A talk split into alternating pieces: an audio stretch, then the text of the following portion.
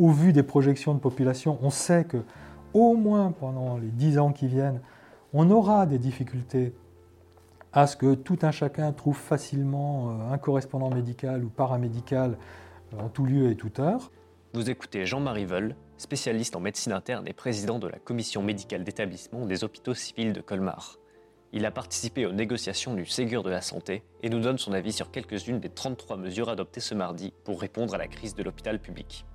Euh, les deux avancées que nous avons obtenues, c'est euh, d'une part, euh, comme il avait déjà été acté, que les trois premiers échelons de la carrière étaient fusionnés pour les jeunes médecins, il a été créé trois échelons supplémentaires pour la fin de carrière. Donc ça, c'est un réel progrès qui était justifié par le fait que nous perdons de plus en plus de praticiens chevronnés, c'est-à-dire qui quittent l'hôpital public à 45, 50 ans, parce qu'en effet, ils ne voient plus du tout de progression dans leur carrière, alors même qu'ils assurent l'ossature de nos services. La deuxième avancée, c'est que euh, un médecin public qui ne fait que de l'activité publique touche ce qu'on appelle une indemnité d'exercice exclusif, c'est-à-dire il ne fait pas d'activité privée, et que donc cette prime, euh, jusqu'à présent, était euh, de deux niveaux. Si vous aviez plus de 5 ans d'ancienneté, vous aviez enfin, 465 euros, et puis au-delà de 15 ans d'ancienneté et d'exercice exclusif, vous touchiez 703 euros. Il a été acté que, à terme, c'est-à-dire au 1er mars, tout le monde toucherait une prime de 1010 euros brut, mais ce qui bien sûr ne compense pas, et de loin le différentiel avec euh, les libéraux, et, qui donc ne répond pas à l'ensemble. A lot can happen in three years, like a chatbot may be your new best friend. But what won't change? Needing health insurance. United Healthcare Tri Term Medical Plans, underwritten by Golden Rule Insurance Company, offer flexible, budget friendly coverage that lasts nearly three years in some states. Learn more at uh1.com. Euh, des besoins exprimés par les praticiens. Et nous avions demandé à ce que soit revalorisée par exemple la permanence des soins, qui euh, est rémunérée d'une manière extrêmement euh, basse et qui a un différentiel là aussi important avec nos collègues du, libéral. Sur la, la, Fédération des acteurs de santé du territoire, moi il me semble qu'il manque quelque chose d'essentiel, qui est le fait que tous les professionnels d'un territoire se réunit autour d'un projet territorial de santé qui avait été demandé, et là pour le coup par l'ensemble des acteurs, hein, que ce soit les acteurs hospitaliers, euh, libéraux, euh, du médico-social, euh, de toutes les professions de la santé, et que dans au moins les éléments qui nous apparaissent aujourd'hui, ce projet territorial n'est pas placé à sa juste place. On revient à dans le cadre de l'ARS, par exemple, à, un renforcement des délégations départementales des ARS.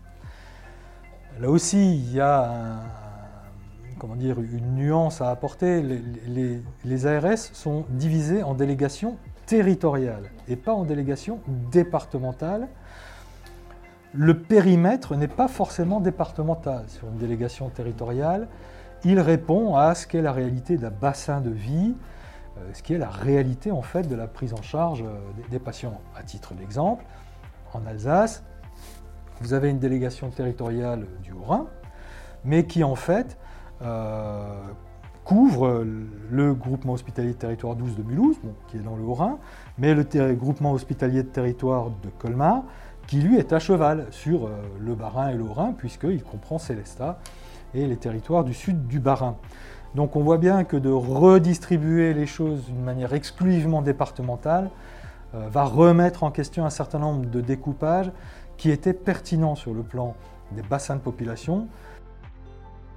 Sur les financements, on nous annonce un infléchissement du financement par la T2A. On ne nous dit pas exactement dans quelle proportion. Et on nous dit que le complément serait fait par en fait une enveloppe populationnelle. Euh, en particulier en médecine. C'est-à-dire qu'on va donner une enveloppe à un hôpital pour gérer les pathologies médicales de son territoire. Maintenant, il faut absolument que cet infléchissement soit garanti sur le plan des financements, parce que si euh, cette enveloppe que l'on donne d'une manière globale euh, n'évolue pas dans le sens d'une augmentation si c'est nécessaire, n'évolue pas, ne soit pas garantie, à l'inverse, dans son volume sur une lisibilité de plusieurs années, euh, on voit bien le mécanisme que ça peut engendrer. Alors donc voilà, on voit bien que là, il y a une tentative d'aller plus loin. Maintenant, euh, il faut savoir manière on peut aller plus loin et qu'on garantisse bien euh, la rémunération de ces nouvelles enveloppes à venir. On nous annonce un forfait lit à la demande, c'est-à-dire qu'on va pouvoir créer, pour répondre à la demande des, des, soignants de pouvoir avoir plus de lits disponibles, le ministre a annoncé la création de 4000 lits à la demande.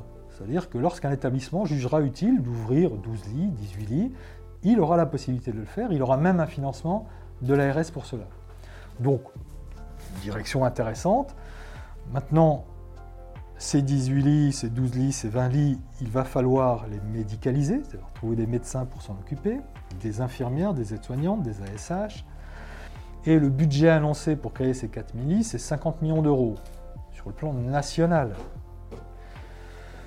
Quand on sait qu'un établissement comme le nôtre, qui fait 1000 lits, a un budget de 350 millions d'euros, pour faire fonctionner 1000 lits, pour en faire fonctionner 4000, il va falloir un peu plus.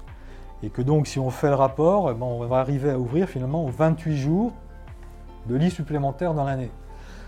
Je trouve que c'est un peu juste. Il y a un défi budgétaire, comptable, financier, qui est quand même celui de savoir ce que la nation veut mettre sur la table pour prendre en charge la santé. C'est un enjeu sociétal majeur.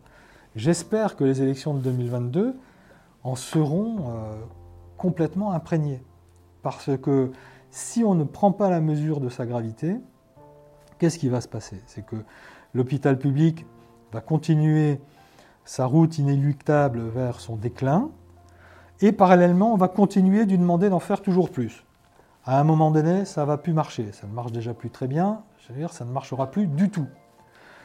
Et que donc après, bon, on ne sait pas très bien ce que ça deviendra. Est-ce que euh, on s'acheminera vers un système purement libéral, mais avec le risque d'avoir toute une partie de la population laissée au bord du chemin, ce qu'actuellement la France a su éviter euh, Voilà, je, pense qu'il faut vraiment se poser ces questions. Euh, et, et le Ségur, aurait dû pouvoir se les poser. Alors on sait bien que les échéances électorales dans 18 mois font qu'on n'a pas le courage d'aller jusque-là, mais je pense que ce sera un enjeu majeur de l'élection présidentielle. Si ça ne l'est pas, c'est juste à pleurer, parce que euh, les conséquences dans les 5 à 10 ans qui viennent seront dramatiques.